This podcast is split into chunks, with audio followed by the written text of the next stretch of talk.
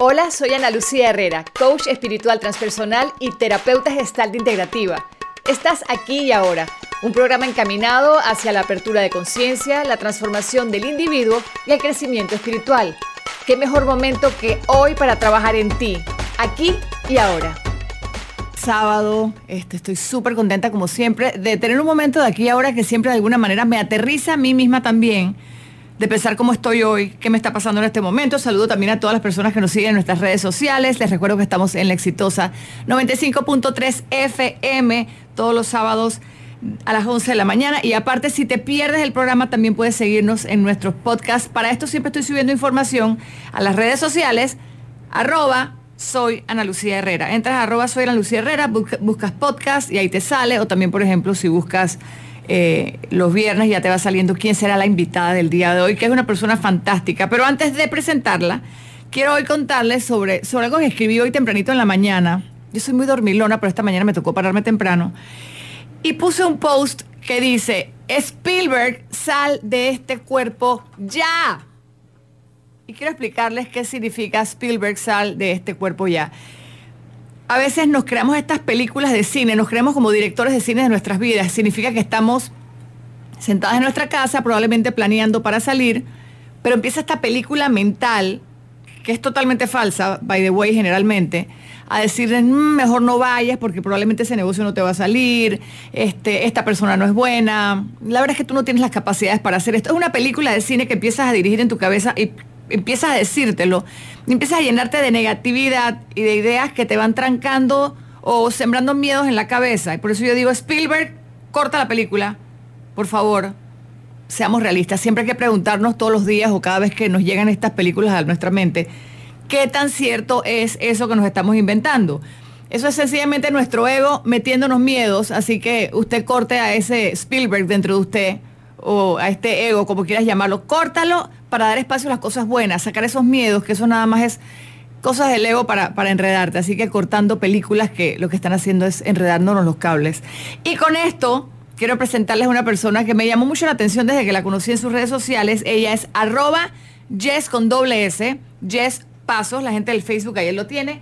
Entonces Jess me llamó mucho la atención porque es una persona súper creativa. A mí me encanta la creatividad. A mí me desespera mucho, es más, y tengo que trabajar en eso también. Yo creo que todo al extremo es malo, pero a mí me desespera mucho cuando la gente no es muy creativa y me, quiere presentar o entregar lo mismo o vender lo mismo de la misma forma. Es como, para mí es como que, wow, yo a todo le veo alas, piernas, colores, otros peinados, yo a todo le veo posibilidades, ¿no? Pero, pero también entiendo que que eso quizás puede ser una de mis dificultades porque al mismo tiempo no aterrizo las ideas o, no soy muy analítica o todo es como que pajaritos preñados volando y me faltan pies en la tierra. Entonces me llamó la atención la cuenta de Jess porque ella aparte da talleres de creatividad, de storytelling, hoy en día también está muy chévere esto de aprender a escribir y contar una historia de manera que sea creativa y que capte la atención de los demás y de esa manera puedes contar tu propia historia o hasta vender un producto. Esto es aplicable a tu vida personal y aplicable también a cualquier negocio. Así que si en este momento nos escuchan por la radio alguna persona que tiene algún negocio, preste mucha atención porque esto es una manera muy chévere hasta de sacar pues lo mejor de tu producto y poder llegar a las personas. Jess, fe, muy feliz de estar aquí contigo. Gracias por venir aquí y ahora. Muchas gracias, Ana Lucía. Súper contenta de hablar contigo de creatividad. Yes, ese acento tuyo tan lindo es...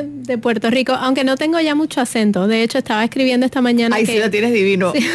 pero todavía me salen, las, e, me salen las R muy perfectas. Yo quiero hablarlo otra vez así como puertorriqueña. Ah, o sea que te, te, convertiste en una puertorriqueña muy pulida porque tiraste... Sí, lo, lo, lindo de los puertorriqueños es que no pueden decir la R, ¿no? Sí, o sea, la, la, sustituimos por L. Entre consonante y vocal ah, decimos Puerto Rico. No, o sea, al principio de una, de una palabra y entre vocales sí decimos la R, pero es una regla gramatical de, la Real Academia de la Lengua Boricua. Ah, de verdad.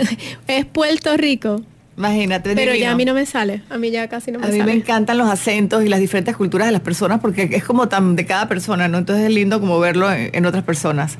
Cuéntame, y es que esto de hecho, parte de lo que publiqué tuyo decía rascarse el cerebro. Ella, tú nos invitas a rascarte el cerebro, que imagino que es como que levántate y, no sé, bate esa cabeza y esa mente para que trabaje de otra forma. ¿De qué, se trata esto que tú has descubierto o esto que quieres eh, eh, llevarle a los demás? Mira, así como tú dijiste que te desespera cuando la gente no es muy creativa, a mí me desespera cuando la gente dice, ay, es que yo no soy creativa Entonces ya, por eso es que la gente no puede darte esa creatividad que estás buscando, porque la gente no se cree el cuento de que somos creativos, la gente no, no se cree esta capacidad de crear que tenemos todos. Entonces eso eh, ya es una limitante en, el hecho de que las personas puedan entregar productos, servicios eh, de forma diferente. Ahí te tengo, bueno, entonces eso es como Spielberg que se mete en tu cabeza con lo que está diciendo y diciéndote que no eres creativo, ya te lo crees y no vas a ser creativo nunca, porque si tu mente te dice eso, así va a ser. Te tengo una pregunta importante ahora que dices, ¿Tú crees entonces que cualquier persona puede ser creativa? O sea, la creatividad es como un músculo que también si lo, si lo trabajas se, empieza a desarrollar. Totalmente. la creatividad es un músculo, la creatividad es algo que se tiene que ir ejercitando. Tú tienes que primero tomar la decisión de ser creativo, decir, ok, yo soy una persona creativa y qué yo voy a hacer para ejercitar mi creatividad y, estar, y prestarle atención, sacar tiempo para, así como entrenamos nuestro cuerpo y hacemos yoga y hacemos, vamos al gimnasio, lo que sea, también tenemos que sacar tiempo para entrenar nuestra, nuestra creatividad. Y de hecho, eh, hay lo que se llaman los neuróbicos o los neurobics, que son aeróbicos cerebrales, sí. Ah, es como hacer sudoku, por ejemplo hay muchos hay muchos tipos de ejercicios. Por ejemplo, ponerte el reloj en la mano contraria es, un, ejercicio. es un ejercicio mental porque le da este shock a tu cerebro de que no estás haciendo lo que se supone que hagas. Quiero que me des unos eh, ¿cómo se llama? Cerebrotics, ¿cómo es la cosa? Neuro, neurobics, Buenísimo. Tú sabes que a mí me consta, esto también se lo paso a todos, yo soy muy cero, o sea, yo soy muy creativa y muy poco ordenada o, matemáticas muy malas, ese tipo de cosas, ¿no? Entonces, pero a mí sí me consta, Jess, que si me pongo a jugar Sudoku, dos días, al tercer día estoy inteligente por un lapso de otros dos días. o sea, es increíble la mente como que se me despierta al poner, al obligarla a pensar. Entonces, para la creatividad también hay truquitos de esto. Totalmente. Lo que pasa es que tenemos el cerebro en, bajo uso. No le estamos, no estamos usando el cerebro a la capacidad que el cerebro pudiese estar trabajando. Oye, y de hecho dicen que hasta los que sí lo están utilizando a la capacidad todavía nos falta, o sea, estamos usando el cerebro un 10% de lo que realmente debiéramos, ¿no? Un 10%. Y el cerebro quema un montón de calorías, by the way. O sea, el cerebro quema el 20% de las calorías que tú consumes en, en estado eh, relajado, eh, el 20% lo consume el cerebro. Entonces, mientras más ejercicio le damos al cerebro, el cerebro va a, las neuronas van a seguir explotando y generando esa creatividad, generando ideas y ayudándonos a resolver problemas, que la creatividad al final del día es eso, es resolver problemas de forma diferente. Ahora que dices eso, para quizás poner ese músculo de la creatividad en, en ejercicio, en movimiento, te pregunto, tú que has estudiado esto un poco más, eh, quiere decir que, por ejemplo, el hecho de que hoy en día solamente estemos en el celular y que ya no escribamos con la mano, porque eso tiene su cuestión, y que ya no sí hay que hacer las cosas manuales, sino que tú hundes teclas y ya eso también te reduce el, ejercicio mental. Totalmente, totalmente. Y de hecho ayer estaba hablando con una persona que de hecho tuviste, una amiga que tuviste aquí recientemente, Paola, eh, Paola Elízaga. Divina, la amo. Amiga mía, eh, estábamos hablando de que ella está haciendo un digital detox y obviamente eso es una de las cosas que se recomienda para la creatividad. De qué manera tú puedes alejarte de los aparatos, de los, de lo que son eh, los insumos sensoriales que estamos, todo el día estamos recibiendo insumos sensoriales y eso qué hace? Que nuestro cerebro no, no es el que genera esos insumos, no, es, no genera nada, no está generando nada, sino solamente está recibiendo. Para los que hemos estudiado comunicación, es el, es el, el emisor y el receptor. Estamos solamente de receptores. Entonces nuestro cerebro... mínimo y, la, máquina te va del resto, o sea, no te esfuerzas, ¿no? Exactamente. Y no, y estamos, eh, nos, estamos viendo todas estas series, estamos viendo todos estos feeds en Instagram, en, en Facebook, en lo que sea, pero no estamos separando tiempo para ser nosotros los creadores de ese contenido. Para producir nosotros también, ¿no? Exactamente, exactamente. Tú sabes, ahora que, me dices eso, quiero recomendarles también algo, y me, pasó la semana pasada y tenía que escribir una charla. Y sabes que uno como que se llena de miedo, otra vez el Spielberg que les decía, es como que, ay, que voy a escribir, no sé. Entonces en, en esa negatividad no te sientas a escribirla, ¿no? Y un amigo con que yo medito mucho me dijo, siéntate a meditar y te paras a escribir. Y en, en efecto, meditar, ese ratito parar, es como que cuando sales la mente la tienes tan creativa, así que ahí tienes ese truquito, si quieres crear una idea bonita, escribir algo, pensar en algo nuevo, ponerte creativo, la meditación también Totalmente. es buena como para, para encender ese motor, ¿no? Totalmente, silenciar nuestros, nuestros sentidos de los insumos que estamos recibiendo todo el día. Dejar que nuestra mente sea la que nos hable un poquito. Y a veces va a decir cosas extrañas, entonces tú la controlas y la llevas. Le dices, no, vamos a pensar en esto, vamos a silenciarnos y vamos a ver qué puedes crear. Pero es eso, ¿no? De, qué manera, es que estamos todo el tiempo recibiendo demasiados insumos y nuestro cerebro está como, wow, eh, estoy procesando todo lo que me estás dando, no me estás dejando que yo crea. Saborearlos ni nada, ¿no? Exactamente. Y, tenemos que controlar eso. Yo, eh, una de las cosas anoche, por ejemplo, que fui a cenar con mi esposo, nos fuimos sin celular. Súper. Y estuvimos dos horas sin celular. y nosotros tenemos tres hijas, cuidado. O sea, nosotros no es que tengamos una, no tenemos dos, tenemos tres. Divinas, las he visto. De seis años para abajo. y, y bueno, y es la tranquilidad de saber si algo pasa, alguien se va a encargar. Bueno, como en nuestros tiempos, nuestras mamás no estaban con el celular y aquí estamos todavía. Estamos todavía, eh, no pasó nada. Y eso que dices lo veo mucho, es verdad, con amigas que tienen niños, como que la excusa de sacar el teléfono de todas maneras es que, ah, no es que los niños, los niños, ¿qué, ¿Qué les va a pasar? O sea, me explico, igual que nosotros resolvimos y aquí estamos, aquí y ahora, y no pasó nada pues tus hijos están en casa y, si Dios quiere no va a pasar nada y tampoco, ¿me entiendes? Es como que dejar que las cosas fluyan también y que ellos aprendan quizás hasta resolver o Exacto. Eh, eh, lo, que, lo, que, lo que pueda pasar, ¿no? Y, y, ten la inteligencia y la creatividad de preparar las cosas para que puedas hacer ese desenganche digital que es tan necesario. Eh, no nos estamos mirando la cara. Imagínate, Jess, que ahora hasta en los aviones han puesto ya Wi-Fi yo decía que los aviones era como el lugar en donde por fin nadie me podía comunicar. Entonces ahora, y claro, que me encanta, ay, qué chévere, tenemos wifi en los aviones, buenísimo, porque adelante es el trabajo, pero entonces, ¿cuándo me desconecto de esta matrix de la cual me estás hablando? Totalmente. Y lo que estabas diciendo de la importancia de escribir, eso es un, es tan cierto y es tan cierto que tenemos que volver a hacer cosas como niños. Una de las cosas que yo predico mucho es hay que volver a ser como niños, hay que jugar. La creatividad es la inteligencia divirtiéndose.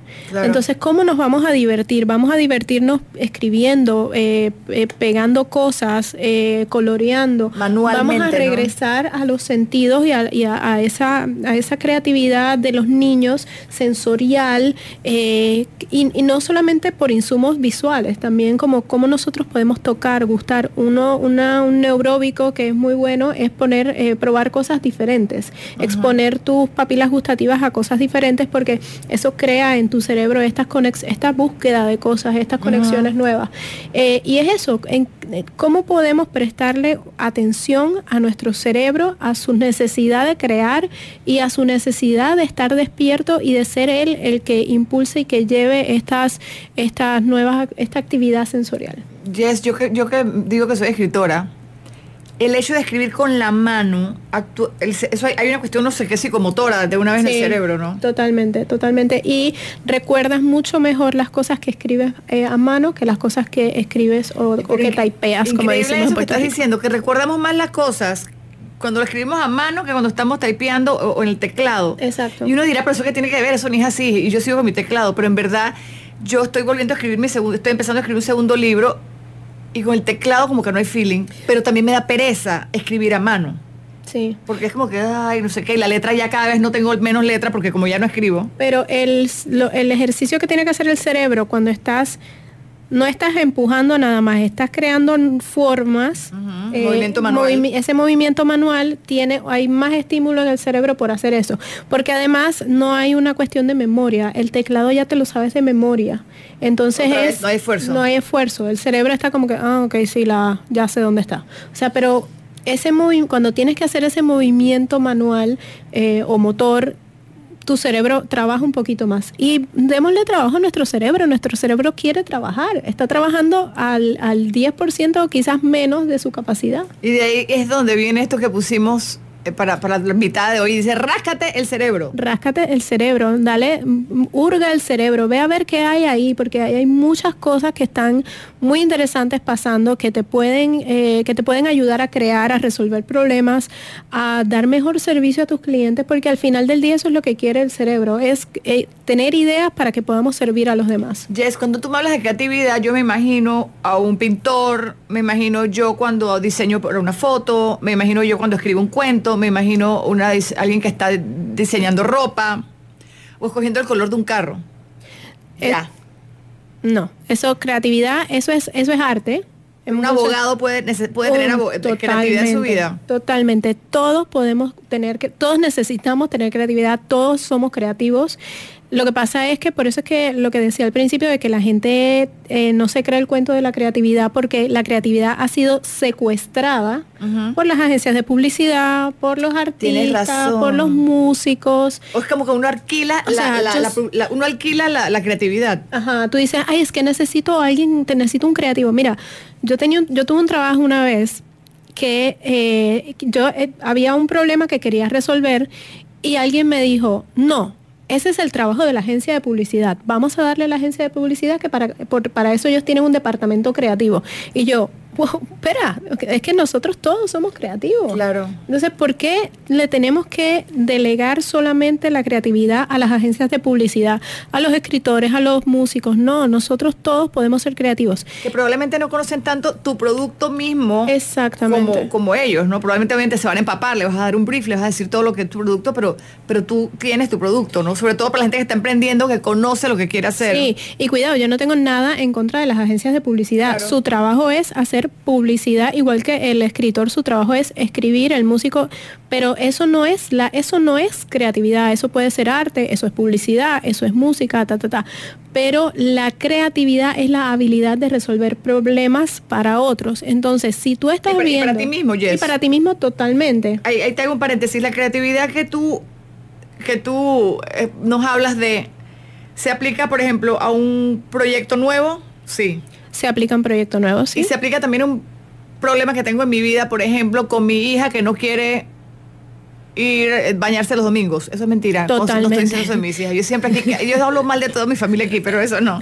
Eso también es como como yo en mi vida personal Totalmente. Y en mi vida de trabajo también. De hecho, yo estoy haciendo un programa que se llama Designing Your Life o Diseña tu vida, que es donde aplicamos el design thinking a la vida de las personas. Eh, por ejemplo, tenemos una niña de 20 años que acaba de salir de la universidad, estudió ingeniería industrial y de momento, después de los cuatro años de universidad, se da cuenta que no quiere trabajar en eso. Entonces, ¿cómo le podemos hacer a través? Mucho, ¿no? Sí, totalmente, pasa todo. Yo estudié ciencias políticas con relaciones internacionales. Oh, y después yo dije, ¿qué, ¿qué, voy a hacer con esto? Después dije, ¿qué voy a hacer con esto? Porque yo estoy estudiando esto. Entonces, eh, ¿cómo podemos hacer un proceso de design thinking para que esta persona tenga, vea, opciones. Con lo que hay. Genere, diseñe nuevas ideas o, con, o, algo totalmente nuevo. Pero diga, no, o sea, ¿qué es la vida que yo quiero? ¿Cuál es la vida que yo quiero? Eh, ¿Qué es lo que yo quiero ser profesional? ¿Qué es lo que yo quiero ser cuando sea grande realmente? Claro. Entonces, porque no es, eh, y es un proceso bien bonito porque el design thinking tiene la parte de la investigación. Tú investigas las posibilidades, hacer mucho research, mucha investigación. Pero Esa investigación también es analítica, números, eh, mercado, precio, todo, ¿no? Es desde la empatía también, sobre todo, que es lo que más me gusta del design thinking, es que hay una investigación desde la empatía. Cómo me siento, cómo, eh, qué es las cosas que yo veo, que escucho, cuáles son, cuáles son esos Spielbergs que tengo hablándome, que tengo que estar consciente de que van a estar ahí. Entonces, ¿cómo voy a atacarlos? Diseñas, la, la, segunda, la segunda fase que es el diseño, diseñas eh, soluciones que te ayudan a con ya esta información que tienes de la investigación empática eh, y humanocéntrica, diseña soluciones que pueden ser alternativas. Entonces puedes eh, tener... Está otro paréntesis. Cuando hablas de, de, la parte empática, y es como la parte más emocional, es como ver bien cuál es la persona, no solamente tus necesidades, sino también la necesidad del, del, del cliente prospecto. Totalmente, es la necesidad, siempre se trata acerca del, otro, sí, siempre se trata del, otro. siempre, cuando es un caso de, cuando es una investigación de design thinking para diseño de, soluciones personales, pues te tienes que, investigar a ti. Y estabas usando el ejemplo de la chica que después de cuatro años de ingeniería, ahora dijo que ya no quiere ser Ella no quiere, entonces ella tiene que investigar, oye, ¿por qué yo tomé esta decisión? Ah, bueno, porque mis papás quieren esto y esto y esto de mí. O sea, pero no es una cuestión, eh, como hacemos mucha investigación de mercado, que es una cuestión totalmente de eh, pues demográfica, pues una niña que tiene 18 años, que vive aquí, que hace esto, que taca taca, que es de estrato socioeconómico, no. Es como esa niña se siente, cuáles son sus miedos, ah, sus frustraciones. Dice, bueno, es que mucho más humano. Es mucho más humano. Es, ay, es que es una niña que sabemos que ella tiene la presión de sus papás de que quieren que, esta niña sea, una ingeniera para que trabaje aquí porque tiene una familia que tiene un negocio de esto y esto y esto.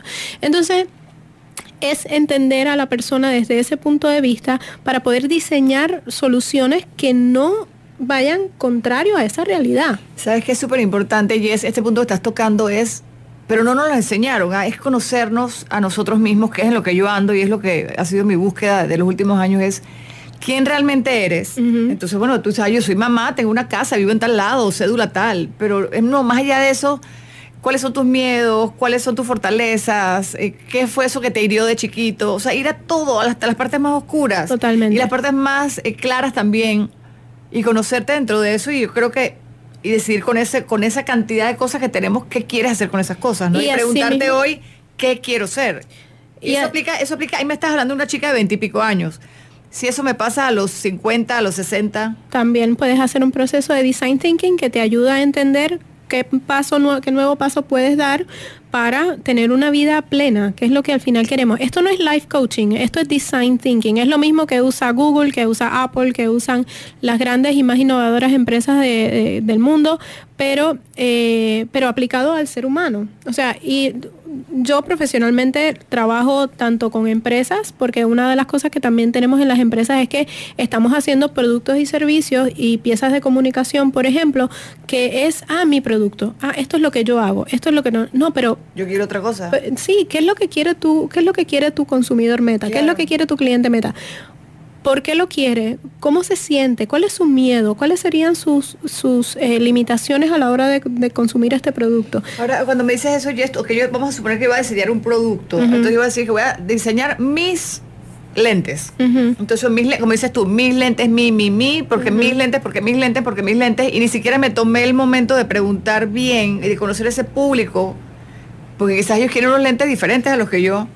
Y hay que, yo pienso que uno no, debe perder su uniqueness, ¿no? Uno no debe perder eh, su marca personal o su cosita diferente que uno le está aplicando, pero sí tomar mucho en cuenta, al final es un negocio, ¿no? Totalmente. Y tú estás creando, y, no solamente en, el, en, el, en los negocios de que estás creando productos y servicios, cuando estás creando contenido, yo he trabajado mucho con influencers, y cuando estás eh, creando contenido, tú no estás creando el contenido para ti, lo estás creando para la audiencia.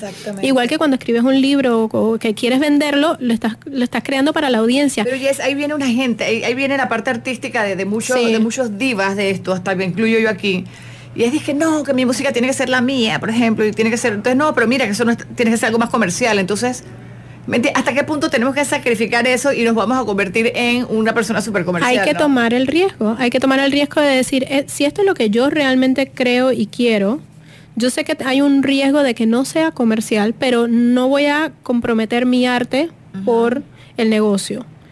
Pero cuando estás haciendo una gestión comercial, estás vendiendo un producto o un servicio, o tienes, o si es que estás escribiendo un libro para la venta, tienes que entender a tu audiencia para escribir para ellos. Entonces, ahí es donde, donde a mí hay una cosa que siempre todo el que me ha escuchado sabe que yo siempre hablo del servicio, de que esto es un servicio. Entonces, ¿de qué manera, si lo ves como un servicio, lo haces para el otro? Si lo ves como, bueno, es que es como el egoísmo del yo, yo, yo, yo, yo, yo, yo, yo, yo. Es como que no, es como que dices, ah, Lucía, pero es que me gustaría, no, pero es que esto es así. Voy a decir que yo que, bueno, pero es que esto es así. Y te cierras, bueno, sabes que no te compro nada entonces por andar cerrado en tu egoísmo de solamente ver el producto como a ti te da la gana cuando, como dices tú. Sobre todo esto va también para empresas, para personas que están vendiendo algo. Sí o sea, si yo te compro algo es porque lo necesito, no porque te gusta a ti. Ahí es que sale, por ejemplo, Apple, por eso es que sale con iTunes eh, y, se come la industria discográfica. ¿Por qué? Porque la gente no quería comprar todo el disco para tener una canción. Claro. Entonces, Apple dijo, vamos a entender a la gente. ¿Qué es lo que quiere la gente? La gente quiere esa canción. Ahora, y eso le supo, le supo a Cacho a todos los demás que querían vender su típico CD entero, el típico LP entero, porque cambió el mercado totalmente. Es el mismo ejemplo, por ejemplo, de te pregunto, es el mismo ejemplo de Airbnb, de Uber, de Es el mismo ejemplo, yo eh, siempre en mis presentaciones, la gente que vaya a mis presentaciones de Design Thinking verá el ejemplo de un, un carro fúnebre eh, estacionado frente a un blockbuster porque ese fue el problema oh de Blockbuster. O sea, ¿qué es lo que ah, la gente qué es lo que sí, qué es lo que la gente quiere? Ah, pero que hay gente que quizás ni sabe qué es Blockbuster ya. imagínate. Esto terminó hace que es 10 años, 5 años. no, Blockbuster estuvo hace como hasta hace 5 años. ¿Se acuerdan de Blockbuster que era esta tienda de que vendía y alquilaba películas. Entonces tú ibas a Blockbuster con tu tarjeta de miembro de Blockbuster que pagabas una anualidad, te bajabas y tú escogías así entre todo, ahí estaban todas las películas y tú querías ver Top Gun versión 1, tanto. Tú a la caja, pagabas, te llevabas tu película, la veías y la tenías que devolver a los tres días. Si te quedabas con la película en la casa, te ponían un penalti y tenías que pagar más. Exacto. Y viene esta gente e inventa bajar las películas por, por, por, por, streaming. De hecho, eh, yo cuando todavía vivía en Puerto Rico, yo fui early, eh, early adopter de Netflix y a mí me llegaban los DVDs por correo a mi casa y yo los ponía después, ellos me enviaban un sobre en el cual yo los colocaba en el, en el buzón de correos y se lo llevaba el cartero. era eh, Blockbuster o Netflix? No, esto fue Netflix en sus inicios back in the day. Ay, no te o sea, Netflix empezó como un blockbuster, pero at home, te llegaba las cosas a la casa. Exactamente, porque cuál es... ¿Cómo creció esa empresa? Increíble. Totalmente. Ellos lo que vieron fue la necesidad de la gente. Oye, la gente está harta de que agarro el carro, voy a Blockbuster, cuando eh, voy a buscar la película que yo quiero, no está. Mira, ya también me, pasaba mucho, no sé si también, que yo alquilaba la película y no la entregaba el día que era. Entonces, como porque te pasabas un día, te cobraban el doble y eso Las penalidades eran horribles. Eso fue lo que mató, o sea, no ponerse en los zapatos del consumidor, esa falta de empatía fue lo que mató a Blockbuster, y ha matado a muchas, eh, muchas marcas y a, muchas categorías. Sí, como que no quieren crecer con hacia dónde va el mundo, ¿no? Y, yo creo que eso... eso es innovación, no quieren innovar. Sí, hay probablemente eso pasa mucho, Jess, a personas de... Eh, porque si yo fuera la jefa de una empresa, me puede pasar a mí mucho porque mi edad fue... Yo nací en otra... Yo tengo 47 años, yo nací en otra onda. Yo nací con el blockbuster que ibas a la tienda. O sea, entonces hacer ese paso de darme cuenta de que el mundo ya no es como a mí me gustaba o el mundo ya no es el que yo quiero. Y aceptar eso es como que, ok, tengo que cambiar. No, la palabra no es cambiar, pero tengo que go with innovar, Innovar, tengo que innovar. E ir con lo que hay ahora, o sea, entender el público y que ya las cosas no son como yo las hacía hace 20 años. Entonces uno tiene que seguir innovando y creando y haciendo cosas diferentes. Totalmente, y para eso hay que rascarse el cerebro, hay que, hay que estudiar la creatividad, hay que pasar tiempo con su cerebro. Pasen tiempo con su cerebro, eh, lejos de los celulares, lejos de de, todo, o sea, usted y su cerebro, ¿qué pueden crear? Agarre una, un cuaderno, un lápiz, ¿qué pueden crear juntos usted y su cerebro? y hasta su, sí, totalmente, y hasta su celular, o sea, hay mucha gente que, que, que son, esta gente que siempre está dándole like y viendo todo en Instagram o en redes sociales, pero no crean, no, no se atreven a crear, no se atreven a hacer un story por, por ese miedo. Dejen que su cerebro les, se divierta con, la cámara, con, un lindo paisaje, con una linda... te pregunto, ahí, ahí se puede aplicar Yes. Hay tantas aplicaciones chéveres como por ponerte un ejemplo, está la aplicación de Canva, que son para diseñadores gráficos.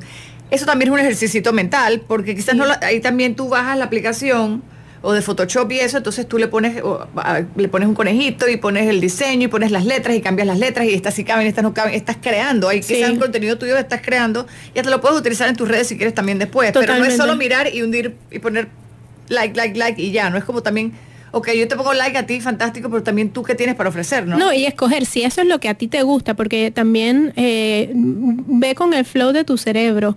Eh, ¿Qué es lo que a ti te gusta? ¿Cuál es, ¿Cómo es que tu cerebro está más contento escribiendo poesía? A mí, yo hubo una época que lo único que podía escribir era poesía y a mí me daba rabia porque yo no quería escribir poesía. Yo era como que, man, no, esto no es cool. Y yo, yo me ponía a escribir y lo, único que me salía, no me salía nada en prosa. Entonces dije, bueno, pues no lo voy a pelear más y abrí un blog que era todo de poesía, de mi poesía cursi de esa época, de hace como 11 años. En esa época tampoco las letras eran muy bien, o sea, la gente no leía tanto y no... No, exacto. Entonces era, era, un blog que al día de hoy todavía está, pero no era un blog que yo no publicaba ni nada, sino eh, por lo menos yo dejaba salir mi creatividad ¿Cuál es tu blog, Jess, para que la gente lo busque? A mí me encuentran por jesspasos.com. Doble S. sí, doble S y Z, pasos con Z, P-A-Z-O-S. Dios mío, pues quiero que sepas que puse pasos con S. Ah, sí, es verdad. Están siguiendo a otra persona. No, yo vamos a ella era esta. Continúa y cuenta, cuenta. Jess Pasos con Z. y ahí encuentran mi blog. Yo escribo de creatividad, escribo de comunicaciones, escribo de influencia.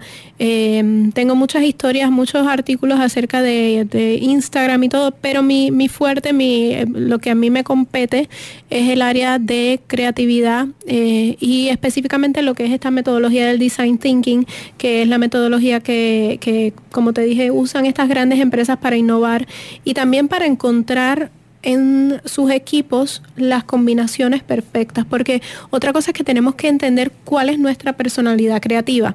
Es decir, bueno, es que a mí yo no me gusta ponerme a hacer este, historias de Instagram y eso, porque a mí eso no me gusta. Entonces tu personalidad creativa es quizás de investigación, pero te gusta estar investigando y sabiendo el por qué, el cómo, dónde, cuándo.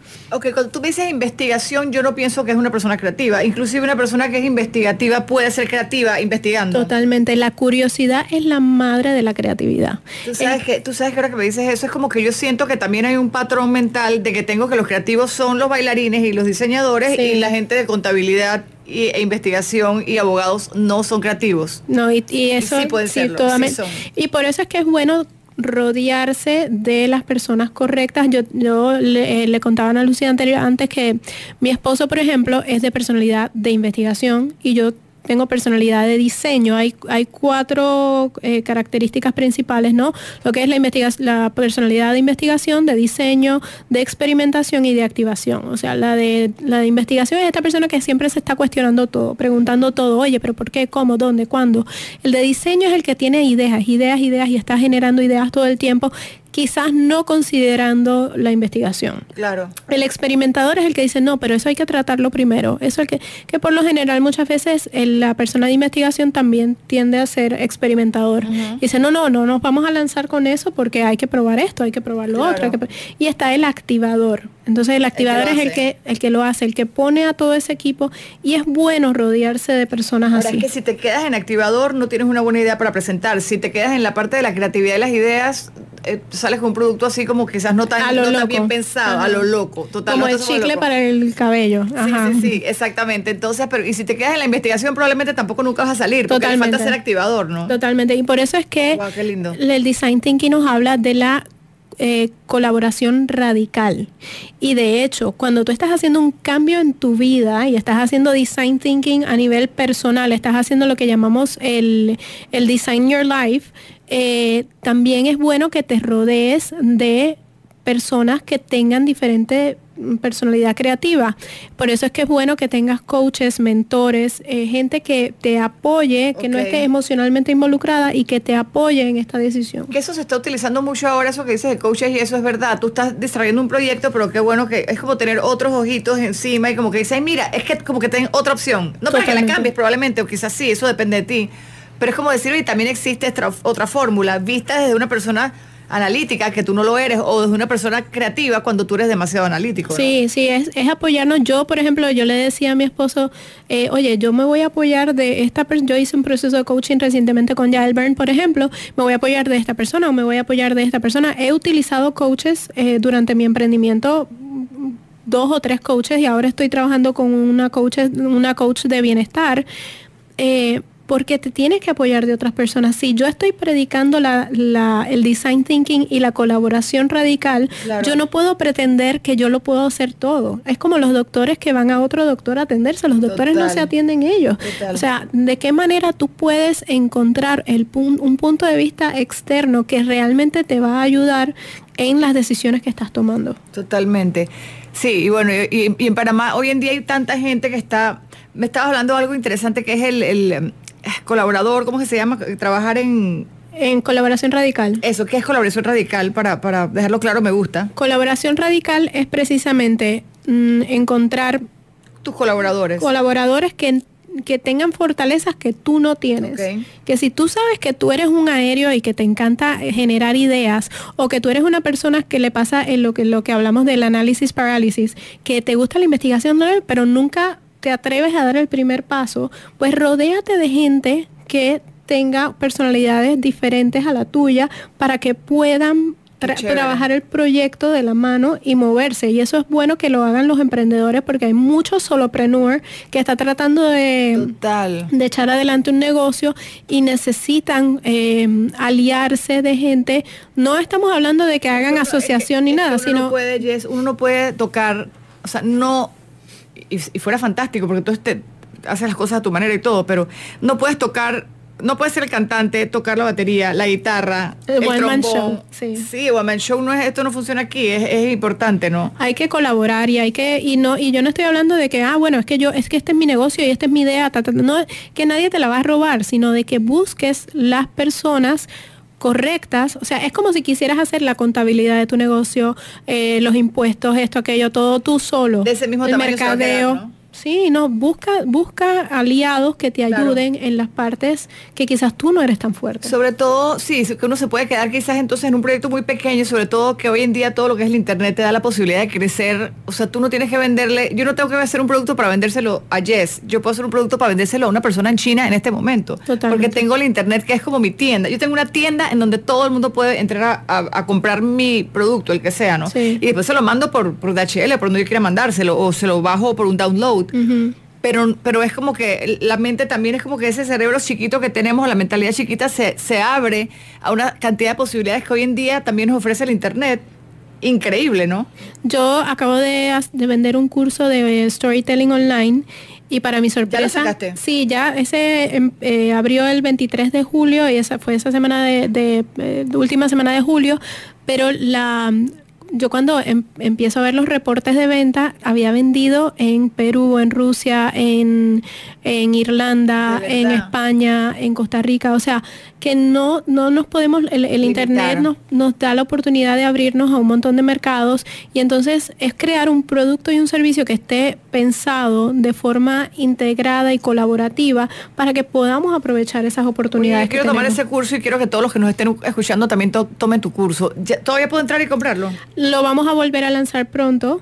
Eh, vamos a hacer unos ajustes para y lo vamos a lanzar, pero pendiente a mis redes porque lo vamos a lanzar. Y después no lo dejas trepado en la nube de internet. Sí, ahí se va a quedar en Teachable. Lo que pasa es que este fue, este lo, lo pusimos como una ventana y es porque estamos, somos design thinkers y entonces estábamos haciendo una experimentación, entonces ahora vamos a hacer unos ajustes. Ah, y yo que quería tomar ese curso contigo porque me encanta escribir, a mí sí me encanta y sobre todo saben lo que es simpático, que bueno, antes había un escritorio y se tiraba un libro de 300 páginas, 600 páginas y ahí tú puedes escribir lo que sea. Igual el público se te va cuando empieza a escribir aburrido, pero hoy en día también hay un reto de escribir algo chévere de este de tamaño Twitter, tamaño Instagram, no hay tanto, o sea, dímelo en pocas palabras. Aparte que la gente ya no tiene tiempo. Hoy en día tú con un clic ya vi, no me gustó, sigo. Entonces tienes que tratar de captar la atención de tu cliente o de la persona que quieres llegarle con pocas palabras que vayan al grano y de una manera creativa, ¿no? Sí, Eso me parece genial. Es como que es un reto cada vez que yo quiero hacerlo y es, chévere que te presten esa atención y que, y des con las palabras claves, ¿no? Y eso es lo lindo de, de, ese curso de storytelling, es que te ayuda a entender la estructura de la historia y cómo es que puedes llevar las emociones para que la gente tenga esa sensación de del borde del asiento, de que está esperando, sí, que está esperando ese clímax y entonces como tu producto, tu servicio viene a ser el héroe que resuelve la situación en esa historia. Ay, qué lindo. Eh, y entonces... Eh, Esto aplica muchísimo para negocios, ¿no? Para, sí, sí, sí. Ponte que tengo un refresco y lo estoy vendiendo, poder contar una historia con esta con esta fuerza, ¿no? Sí, sí, sí. Como dices tú, que se hace refresco el que salve la historia, el, héroe, de la historia, ¿no? El héroe de la historia. No, y de hecho, el, el, storytelling es uno de los pilares del design thinking por su capacidad de humanizar los problemas y ayudarnos a encontrar una solución a través de estos héroes. O sea, tú dices, bueno, tengo este problema. Eh, yo siempre menciono el, el tema de de los hombres que no bajan la tapa del excusado. Ese es un problema que tenemos todas las mujeres que llegamos a cualquier baño y decimos aquí hubo un hombre porque está la tapa del excusado. Entonces, ¿cómo vamos a resolver ese problema? Es, eso es un problema que podemos decir, o sea, Universal. El, el design thinking nos puede ayudar para problemas tan tontos como ese o problemas mucho más complejos, pero en la manera que tú cuentas una historia, tú vas viendo, entendiendo el problema. ¿Por qué no la baja? Entonces, como dice, bueno, fulano fue al baño, ta, ta, ta, ta, ta, ta, ta.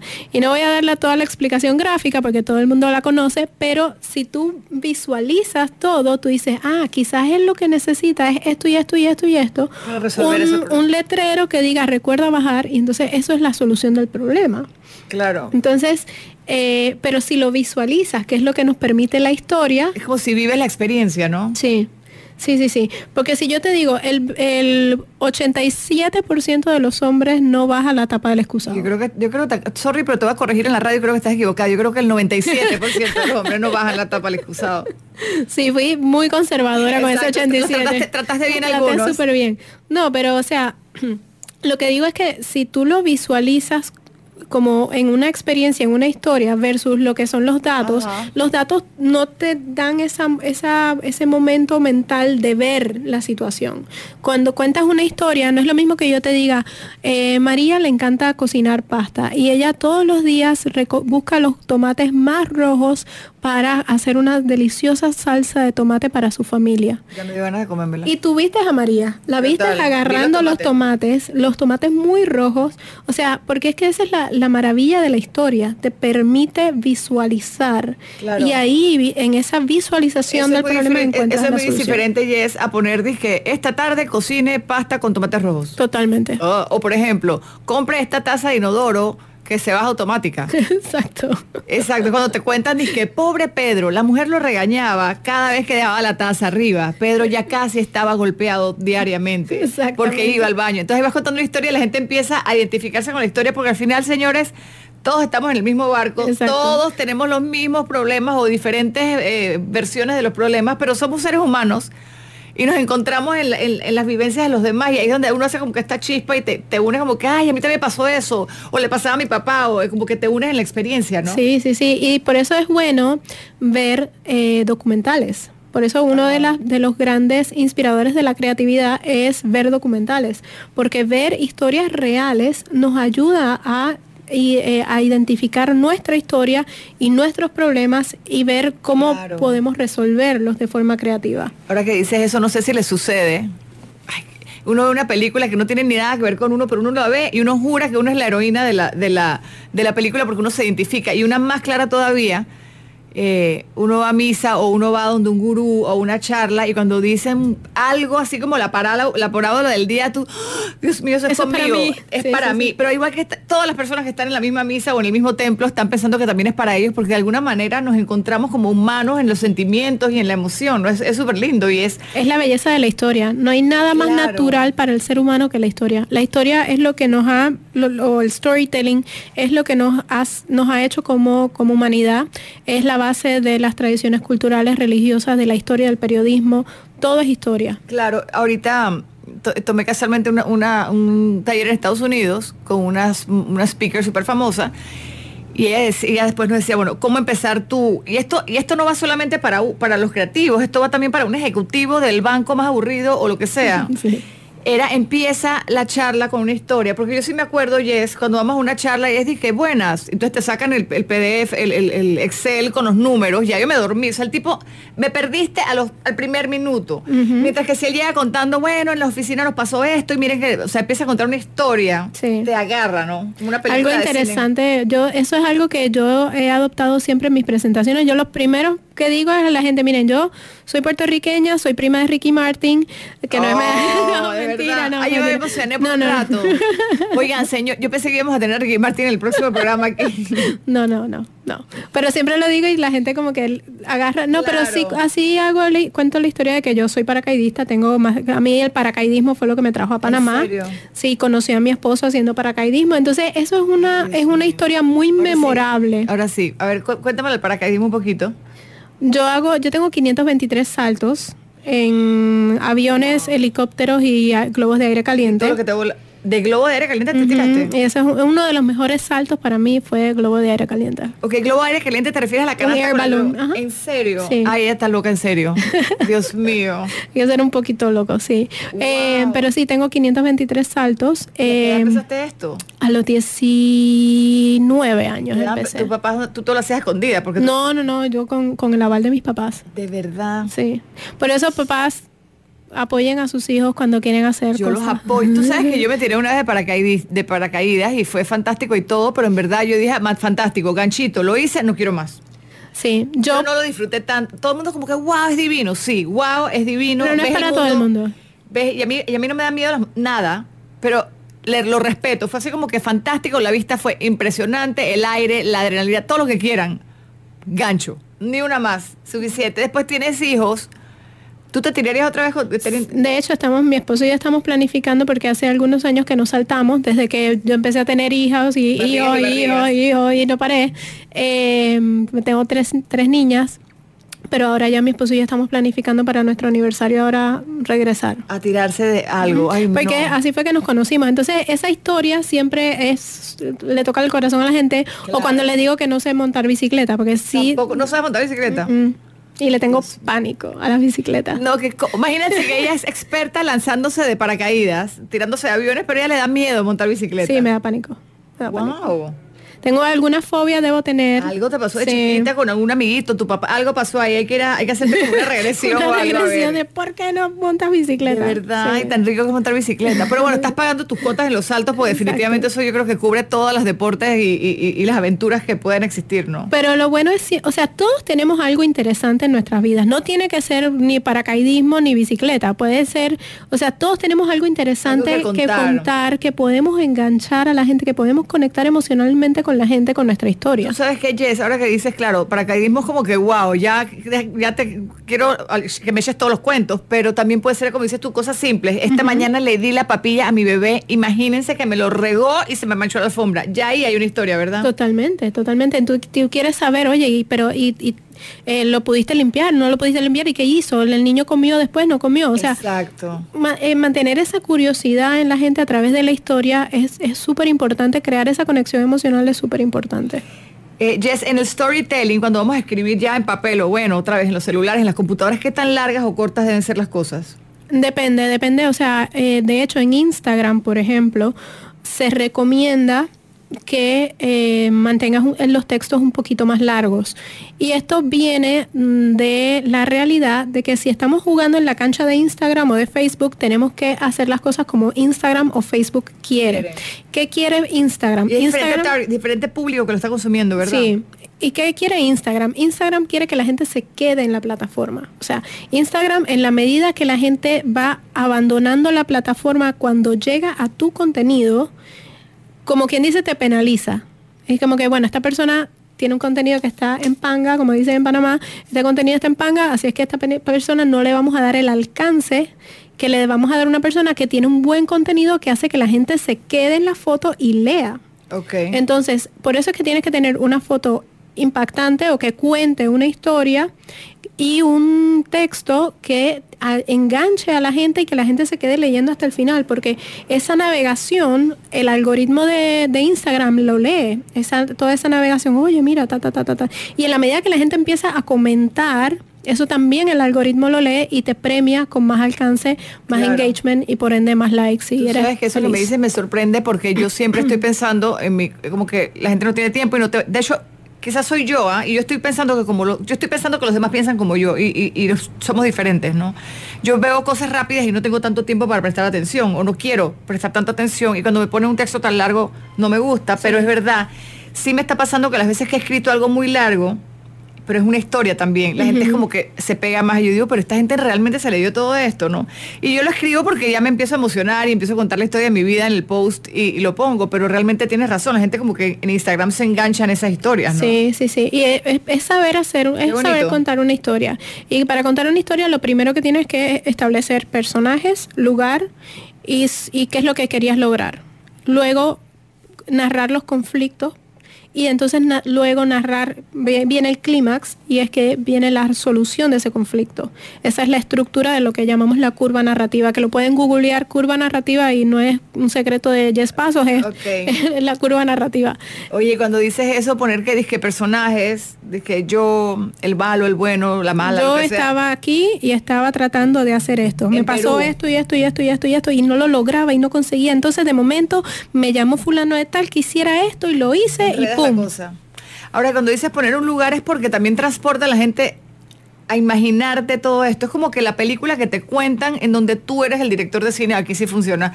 Eh, porque tú, ¿sabes? Es lo lindo Regresa Spielberg. Exacto, pero es lo lindo de leerse un libro. Sabes que cuando tú vas al cine también como que la película te pone todo. Te pone, las voces, los actores, la imagen. y él te dice dónde están, quién es, qué hace y qué necesita hacer. Exacto. Mientras que cuando lees un libro, pienso que tú empiezas a leer y te dicen, bueno, María llegó por la mañana al río y tú te imaginas a María de pelo negro y quizás tú te la imaginas de cabello claro y yo me la imagino gordita y tú te la imaginas alta y el río yo me lo imagino así súper caudaloso y otro, se imagina un río pequeño, ¿no? Mi río es pequeño y pero muy frondoso con mucha vegetación y mi María es súper bonita, cabello negro largo. Eh, la mía tiene traje blanco. la mía es azul. De verdad. Sí. Entonces imagínate qué lindo leer, ¿no? Hemos, Panamá no ha sido un país en donde hemos leído mucho y con esto los invito a la Feria del Libro que es ahora en agosto, del 14 al 18 o 19. yo voy a estar allá también y me encanta que la feria, Jess, cuando empezó, iban tres gatos y ahora van muchos gatos, ahora vamos todos y hay libros y expositores fantásticos y hay talleres y hay cosas maravillosas. Y entonces creo que la gente está entrando en esta línea de leer y lo bonito es eso, cuando lees te, permite que poner a tu cerebro a trabajar, o sea, con la lectura se trabaja más la historia, ¿no? Totalmente, porque creas esas, tu cerebro tiene que crear esas imágenes que está leyendo. O sea, te tienes que convertir un poco director de la película. Y nos pasa cuando leemos un libro, no lo leemos, no sé cuánto, ¿no? Y después vemos la película del libro, Tú dices, pero si él no era así. No era así, en mi cerebro no era así, exacto. Y es chévere porque entonces también pones a trabajar el cerebro y a inventar, ¿no? Totalmente, totalmente. Y es, es, muy importante para la creatividad, eh, ya sea leer libros o escuchar libros, que es una de las prácticas que yo estoy haciendo mucho, escucho, escucho libros en audiobook. Eh, porque es eso, es lo mismo, no estoy recibiendo el insumo que actually leerlo es mejor porque la codificación la tienes que tu cerebro tiene que descodificar las letras y lo pone a trabajar un poquitito más, pero es mejor leer que, que, escuchar. Tú sabes lo que yo hago porque yo soy tan distraída.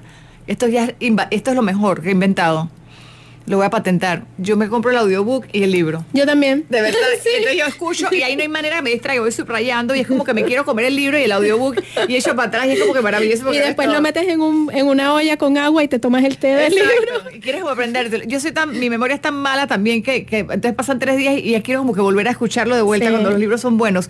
Y hablando de libros, Jess, ¿tienes algún libro para recomendarnos que tenga que ver con esto de creatividad, de salir de la cajeta y de, saber que sí puedes hacer las cosas de otra manera, ¿no? El libro está en inglés, pero se lo voy a recomendar. Se llama Creative Confidence. Es de Tom Kelly y David Kelly. Ellos son hermanos. Ellos son los creadores de la firma IDEO, que es una firma de design thinking que está em, asociada a la Universidad de Stanford. Ellos son profesores de la Universidad de Stanford, donde empezó todo el movimiento del design thinking. Pero lo lindo de este libro se llama Creative Confidence o confianza creativa, es que invita a los lectores a retomar la confianza de, crear. Todos podemos crear y empiezan con una historia de, o sea, hablamos de los ingenieros, los ingenieros son súper creativos, eh, pero estamos, es, lo que, o los abogados, los abogados son súper creativos, pero hemos dejado que ciertas profesiones secuestren la creatividad. También es como la sociedad lo que les ha dicho, ¿no? Eh, y también lo que nos ha dicho a todos, porque de chiquito, bueno, imagínate lo creativos que fuéramos si, nuestras mamás o papás no nos hubieran dicho no ¿Te acuerdas que uno quería pintar hasta el carro? No. Tú querías ponerte los espaguetis de sombrero, no. Sí. O como por ejemplo pasa de que eh, tienes a los niños en el, en el maternal o en el colegio y le dicen, ay, pinten una flor. Y viene la niña y pinta los pétalos verdes, el tallo rojo. Ay, mamita, eso está mal. O sea, ¿quién dijo que eso está mal? Tú sabes que hay una historia muy linda que siempre cuenta Olga Sinclair, nuestra adorada eh, pintora panameña. Olga cuenta, ese es un cuento que debieras tú tener porque es muy lindo. Eh, ella se va de chiquita, bueno, de chiquita no, de joven, se va a, Europa. No, ella me perdón, esto fue en la escuela. Fíjate que en la escuela los ponen y les dicen, dibujen un semáforo. Y dice que está tan chiquita que ella no sabía que era un semáforo todavía. Y bueno, y es un semáforo, entonces ella pintó una cosa, o una cosa toda divina, habrá pintado X, pintó, y cuando todos los niños entregaban su semáforo y ella ve que los de adelante llevaban la bola roja, verde eh, y amarilla de todos, ella dice, Dios mío, eso es lo que era el semáforo, por supuesto la regañaron, la castigaron, ta, ta, ta, todo, en, el salón la exhibieron, pero cuando llegan del papá, que también era el artista. Sinclair, él la felicita y le dice, mi amor, es que este es tu semáforo único, tuyo. Ella queda como creyendo en el semáforo, pero realmente lo que hacen con el niño es que te mutilan todas estas ideas fantásticas porque pues tu semáforo estaba mal, como dices tú, pues, pero si es el que yo veo, ese es el que yo quiero, ese es el que yo me gusta. Exacto. Y ahí también, hablando de recomendaciones que yo sé que tú la lees, Brené Brown nos ayuda mucho a eso, a cómo manejar las cosas. Y sí, y a, manejar en, en, Daring Greatly, ella habla mucho de eso, de cómo decirle las cosas a los niños para no causar... Mutarlos. Mutilarlos. Mutilarlos y mutilar su creatividad. Ya se nos acabó el tiempo. Yo quiero agarrar, yo te lo dije hace tiempo, quiero agarrar todos esos cursos de escritura contigo porque me encanta y si puedo sumarle más todavía. Y sé que eres una persona muy creativa, veo cuando haces talleres como que la gente se ve contenta y se divierte, que eso es lo más importante, pasarla bien y estar contentos cada minuto. ¿Con qué quieres cerrar para motivar a la gente, para que crea que en su cerebro hay cosas maravillosas y es como que rásquenlo para ver qué sale de ahí? Creer en eso. Que se atrevan a, que, que que realmente miren su cerebro y miren qué es lo que a su cerebro le emociona. Que hagan, mantengan un diario y vean qué, qué, son las cosas que le dan energía y qué son las cosas que le drenan. Porque, por ejemplo, cocinar puede ser una cosa súper creativa que te hace muy feliz o puede ser algo que, ay, para nada, es una necesidad y me drena. Pero todo lo que hagas, mantén un récord de me da energía o me drena, me, me, quita energía. Eh, y eso te va a dar una, un hint de, dónde, de qué es lo que le gusta a tu cerebro. Sí, ¿qué, puedes empezar a hacer que sea como que wow? Y bueno, con este mensaje maravilloso, Jess, te doy muchísimas gracias por venir al programa. Estás siempre invitada. Queremos saber de los talleres. Ya saben, la siguen en sus redes sociales, arroba Jess Pasos con Z y con doble S. Jess con doble S, Pasos. Y si quieren temas de creatividad, talleres y siempre estar sabes, mirando el contenido que das, muy chévere para, para emprender cosas diferentes, de que todo no tiene que ser cuadrado, de que las cosas pueden tener unas formas muy locas y si, así no, si nos hace felices, pues esas son y nos vamos por ahí. Un beso para todos aquí y ahora nos vemos por supuesto en el próximo programa. Soy Ana Lucía Herrera, recuerden mis redes sociales, arroba, soy Ana Lucía Herrera. Hasta pronto, besitos y abrazos mil. Un beso. Gracias por escuchar aquí y ahora. Este podcast es una versión editada de mi programa de radio. Espera un nuevo episodio de aquí y ahora cada lunes. Y si te gustó, comparte el contenido con más amigas dejando un review en la aplicación que uses para escucharnos. Nos vemos la próxima semana, ya lo sabes, cada lunes, aquí y ahora.